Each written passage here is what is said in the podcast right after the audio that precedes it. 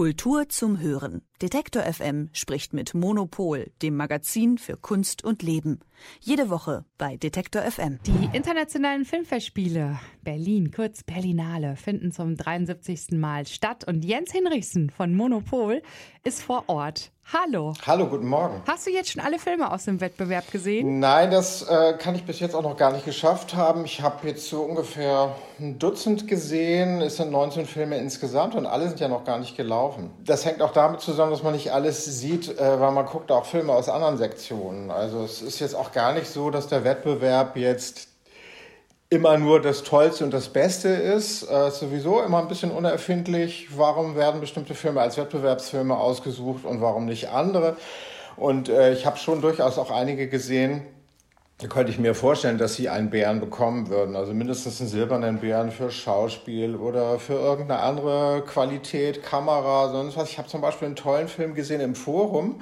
Das ist eben so eine ich sag mal, Nebensektion, das ist jetzt nicht negativ gemeint, ähm, da habe ich den Film Drifter gesehen. Der handelt von einem 22-Jährigen, der Moritz heißt, der nach Berlin zieht, der eigentlich schon bei seinem Freund dort wohnt, so lernen wir ihn kennen, aber ähm, leider ist dann bald Schluss mit der Beziehung und ähm, Moritz ja, wird so ein bisschen zum Drifter. Also wie der Titel schon sagt, es zieht ihn hierhin und dorthin, er geht auf Partys, geht auch ein bisschen um Drogen, er lernt interessante Leute kennen, ähm, sieht auch Freunde, trifft da immer wieder, aber auch ziemlich fertige Leute und das ist schon auch ein Nachtstück über Berlin, würde ich sagen, dieser Film. Geht immer auf und ab mit, äh, äh mit Moritz ähm, trotzdem ist das nicht unbedingt deprimierend, äh, weil man immer spürt, der sucht nach Sinn äh, im Leben, der sucht nach Liebe, der sucht nach einer Familie. Und ich fand ihn sehr schön, weil der sich so echt anfühlt, dieser Film. Ähm, ich kann mir vorstellen, dass er nicht des, deswegen nicht im Wettbewerb gelaufen ist, weil er dann letztendlich doch nicht ein übergreifendes Thema hat, was so eine politische Sache ist, äh, es geht zwar schon um Fragen wie das Erwachsenwerden, um Schulsein, ähm, das geht uns letztendlich, äh, solche Fragen gehen uns alle an und sind ja auch irgendwie politisch. Aber die Berlinale will immer so ganz bestimmte Themen drin haben, die gerade brennen, die gerade den Leuten auf den Nägeln brennen.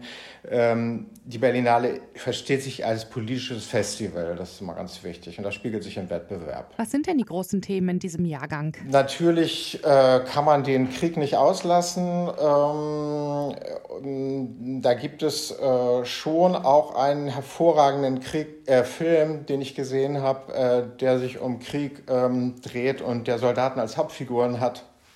Der heißt Disco Boy, aber darüber will ich gleich was erzählen. Ähm, sprechen wir noch mal kurz über den Überfall auf die Ukraine und die Zerstörung des Landes. Das kommt äh, letztendlich nur in Nebensektionen vor, ähm, wofür es eigentlich einen einfachen Grund gibt. Nämlich im Wettbewerb laufen ja vor allen Dingen Spielfilme. Ein Drehbuch aber zu schreiben und Locations zu finden, Schauspieler zu casten, dieser ganze Prozess, der in einem fiktionalen Film wichtig ist, das dauert sehr lange, relativ lange. Und ich bin mir ziemlich sicher, dass wir zwar in diesem Jahr noch keinen Ukraine-Spiel Spielfilm sehen über dieses Thema Krieg äh, und Angriffskrieg ähm, äh, von, von Russland, sondern 2000, 2024. Ähm, äh, wo dann sicherlich was entsprechendes zu sehen ist. Ich habe aber einen tollen äh, Dokumentarfilm über die Ukraine gesehen. In der Ukraine heißt der, der so ganz einfache Bilder aneinander setzt und trotzdem ganz viel über das Land erzählt. Das ist ein sehr ruhiger Film, äh, so was wie Bombengeräusche ähm, äh, hört man immer nur so am Rande. Also er hat mir viel über das Land erzählt und äh, aber auch über den Mut der Leute, einfach äh, weiterzumachen und sich nicht einschüchtern zu lassen. Und äh, wir haben natürlich hier den Schauspieler Sean Penn gehabt, der seinen äh, Film vorgestellt hat, ähm, Superpower, in dem es auch vor allen Dingen auch um Volodymyr Zelensky geht, um äh, wie Sean Penn, äh, der zufällig gerade eh bei Dreharbeiten war, äh, in Kiew das erlebt hat. Und äh, der ist auch nicht schlecht, aber der hätte nun wirklich nicht der, im Wettbewerb laufen können, weil der nicht sehr viel über das hinausgeht, was wir so in den Tagesthemen ohnehin erfahren. Und wir haben es ja mit mehreren Krisen auf einmal zu tun. Ne? Themen wie Umweltkrise, Migration oder Rassismus sind ja schon sehr lange in der Diskussion. Hast du da gute Filme im Wettbewerb gesehen? Auf jeden Fall. Also ähm, es gibt einen Film, der heißt The Survival of Kindness. Den hat der niederländisch-australische Regisseur Rolf de Heer gemacht. Der läuft im Wettbewerb. Ähm, ein sehr starker Film, äh, in dem eigentlich so ziemlich alle Krisen unserer Zeit ähm, äh, vorkommen. Die Hauptfigur ist eine junge äh, schwarze Frau, äh, die aus einer Art Straflager oder Konzentrationslager, man weiß es nicht genau, weil der Film sehr parabelhaft ist, ähm, entkommen ist und die ist, äh, wird jetzt in einem, einem Käfig ausgesetzt äh, und äh, in der Wüste und kommt da irgendwie raus aus dem Käfig, kann sich befreien, läuft durch so eine Wüstengegend, dann durch Bergschluchten und dann in eine Stadt und da gibt es so einen fürchterlichen Industriemoloch, so einen Komplex, in dem sich Arbeiter zu Tode schuften. Und sie versucht also irgendwie immer auch mm, selber zu überleben, aber auch den Leuten äh, zu helfen. Das gelingt ja auch nur so halbwegs. Ähm, das ist überhaupt kein realistischer Film. Es wird, äh, wenn überhaupt gesprochen wird, so eine Sprache, so eine Kunstsprache. Da gibt es gar keine äh, Untertitel dafür. Äh, die Sprache gibt es gar nicht gesprochen. Ähm, also es ist insofern fast ein Stummfilm. Aber es geht immer darum, was kann der Einzelne tun? Ähm, wie kann sich der Einzelne oder in diesem Fall ja die Einzelne seine Menschlichkeit bewahren? Deswegen das Survival of Kindness, den fand ich sehr stark. Und äh, ja, einer meiner anderen Favoriten im Wettbewerb ist der Film Roter Himmel von Christian Petzold, dem deutschen Regisseur. Ähm, da äh, kann man sich vielleicht schon denken, dass es um so Waldbrände oder so geht, so, die den Ro Himmel rot machen in, äh, an der Ostsee, äh, in der äh, vier junge Leute in einem Haus auf einer Waldlichtung zusammenkommen. Die kennen sich teilweise gar nicht, die müssen sich erst kennenlernen. Und äh, der, der Brand, äh, der auch dieses Haus eigentlich bedroht, diese kleine Gemeinschaft, ist äh, ja in dem Film irgendwie gar nicht so wichtig, seltsamerweise. Äh, er ist einerseits so eine Metapher für die Bedrohung durch Umweltzerstörung und globale Erwärmung. Diese Brände gibt es ja tatsächlich. Und diese Brände haben auch die Leute bei den Dreharbeiten, der Christian Petzold hat das erzählt, auch bei den Dreharbeiten äh, erlebt und gesehen. Und äh, es ist schon irgendwo was Apokalyptisches, aber wenn man den Film sieht, wundert man sich, dass das eigentlich gar nicht so wichtig ist, dieser Brand. Es gibt nämlich eine Hauptfigur, den Leon, der zum Arbeiten an seinem zweiten Roman an die Ostsee gefahren ist. Der ist sehr verbissen, sagt ich muss arbeiten, ich muss arbeiten. Und äh, er ist von den Leuten genervt und die möchten aber eher zusammen sein, halt die kochen, quatschen, schwimmen. Er kommt nicht mit zum Schwimmen.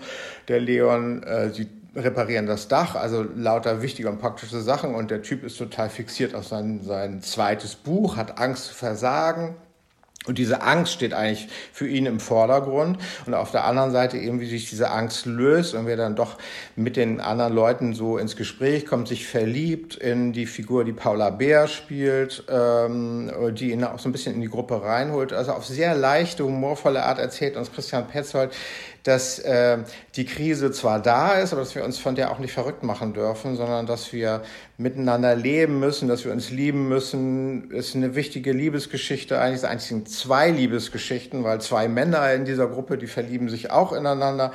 Also wir sollten versuchen, ein sinnvolles, gutes, mutiges Leben leben. Das ist so ein bisschen die Message des Films, den ich großartig fand. Also Roter Himmel von Christian Petzold, sowas wie ein Leuchtturm der Hoffnung, ja? Auf jeden Fall. Du hast ja gesagt, du hast schon ein Dutzend der 19 Filme gesehen, die auf der Berlinale gezeigt werden, richtig? Mhm. Hast du noch andere Favoriten, wo du schon mal hier dran bist? Ja, ich habe ja eben Disco Boy erwähnt, äh, wo man so denkt, okay, das geht jetzt nur um Club und um Tanzen, darum geht es auch, aber das ist ein sehr ungewöhnlicher Film, äh, in dem auf sehr ungewöhnliche Weise zwei Erzählebenen zusammenkommen, zwei Kontinente zusammenkommen und zwei junge Männer aufeinandertreffen. Der eine ist äh, Alexei, äh, der wird von dem tollen Franz Rogowski gespielt ähm, der schon mal ja, mein Favorit ist auch für mindestens für einen silbernen Bären. Und der ist aus Belarus geflohen, kommt nach Frankreich. Also dieser junge Mann, äh, gespielt von dem tollen Franz Jogowski, verpflichtet sich äh, als Fremdenlegionär äh, in dieser Armee. Äh, wenn man sich da ähm, wenn man sich da hervortut, dann kann man Franzose werden. Also er kann so eine neue Identität bekommen, er kann seine Vergangenheit hinter sich lassen, er ist sozusagen dann frei. Das ist seine Idee. Der andere ist Yomo, der gespiel wird gespielt von Mor Nidaye, ich kann das nicht richtig aussprechen, das ist ein Nigerianer und der kämpft auch, und zwar den Freiheitskampf für sein Land. Also für die eigene, äh, gegen die eigene Regierung und äh, gegen die Ölkonzerne, die sein Land zerstören. Und die beiden treffen äh, irgendwann zusammen, also die lernen sich gar nicht richtig kennen, sondern die kämpfen zusammen im, im, im Fluss, im Niger und Jomo kommt dabei zu Tode. Man weiß nicht so ganz genau, ob der Alexei ihn getötet hat. Auf jeden Fall ähm, ist, äh, ist diese Figur gestorben und äh, diese ganze Szene, diese Kampfszene ist schon ungewöhnlich gedreht mit, mit Nachtsicht Lichtkameras, mit so Wärmebildkameras. Und das gibt dem Ganzen schon einen, einen seltsamen visuellen Touch. Äh, es sind einfach tolle Bilder in, in, in diesem Film, die so ganz ungewöhnlich und abstrakt werden. Also es verwischt alles so ein bisschen.